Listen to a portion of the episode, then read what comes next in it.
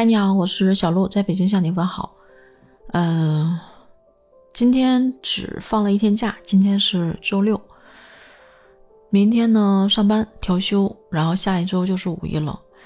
嗯，其实还过还记得过年的时候大概的情景，在家里做饭，然后包饺子啊，放炮，看电视啊，包括大年初一去看王一博的电影，都历历在目，超级近。可是很快就五月份了，五月份没多久啊，半年就过去了。二零二三年，哎，过去一半了，可怕吗？可不可怕？我就是觉得这几年时间过得特别特别的快，特别特别的快，近十年吧，我真的觉得时间过得特别快。工作这一份工作，我现在已经干了，开始第八年、第九年了。人生十年一共也没有几个，我在这个公司已经干了。开始干第九年了，但是你说我，我记得我第一天来公司的时候，我还记得那个情景，我还记得那些人，我还记得发生了什么事儿，我甚至记得我还做了什么，都很清晰。但是现在一转眼，已经开始第九个年头了，我就觉得好可怕，就时间怎么过得这么快？可能是因为长大了，可能是因为生活。太繁琐、太累、太忙了，让时间过得特别匆忙。我甚至啊，有的时候觉得是不是长大了，这个时间跟小时候的时间，啊，就不一样了。就是原来的二十四个小时跟现在的二十四个小时好像就不一样了。我觉得原来那个时候上学的时候，或者是小学的时候没上学的时候，那一天的二十四个小时，我感觉是现在的两三倍。好像好像两三天才抵得上那时候的一天，是不是长大了就就过得快了？嗯，其实可能还是因为生活、工作和成长的压力吧，这个环境的不断的变化，你考虑的东西越来越多，加上工作的繁忙，这种呃高节奏、快节奏的这种生活，可能都让人变得很累。这个时候，我觉得人需要一些方法，能够帮助我们去协调自己。这个时候，我就想到了独处。我觉得独处啊，真的很重要。也许只是我现在觉得节奏快，我只能在过我自己的人生，我看不到别人是什么样的。我相信啊。大家生活在这个世上，其实都各有各的苦、忙、累、难，就各有各的。所以我是觉得，大家可能都需要独处，来去给自己，呃，释放压力，来去让自己慢下来，来去做一些平衡。所以我觉得独处特别特别的重要。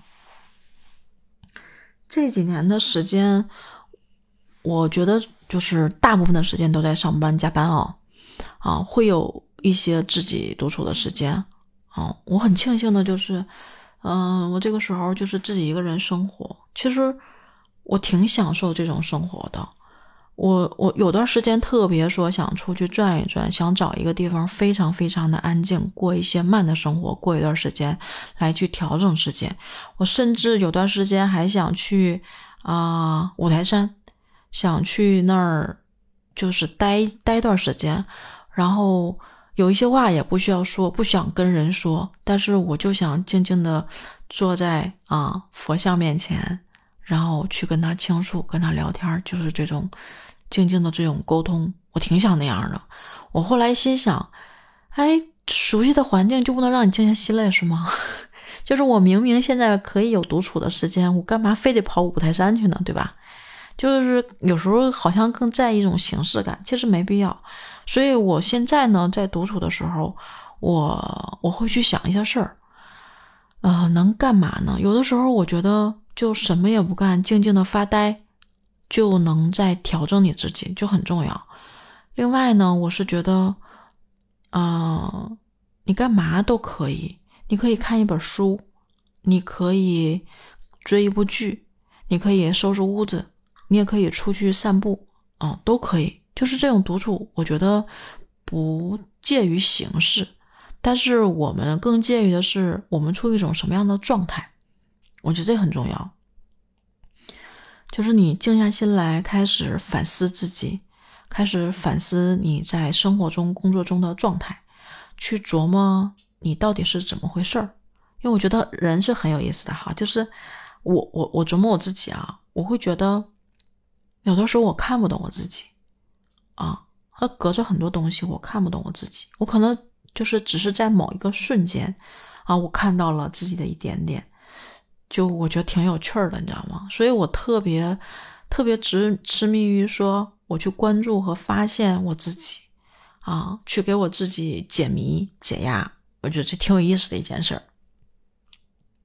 有的时候我就会去想，我这段这段时间为什么频繁的这样啊？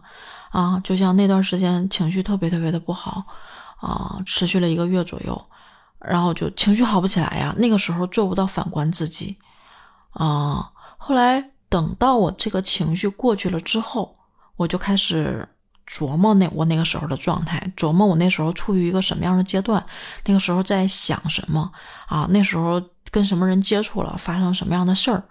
然后分解这些事儿的客观性，然后再通过这个事儿反推观察我自己，发现为什么这个东西能影响我，哎，很有意思，就真的是超级有意思。然后我就会琢磨到，哦，原来是因为这样，我才会这个样子，才会情绪不好。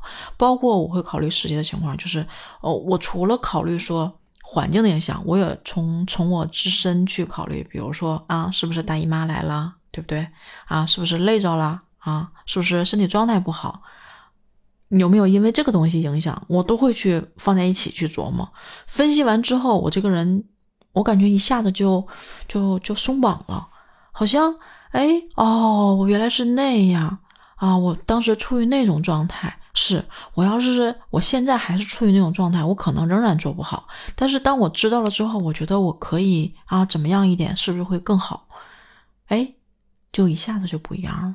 就是整个人就像瘫软，就是躺在那儿，好像让你身上的肉都哎滑下来了，贴在床上，然后无没有劲儿，然后就在那儿放空，然后特别舒服的这种感觉。我觉得这个东西特别好，特别好，就是嗯，像一种按摩，精神按摩，然后就整个人就会比较舒服。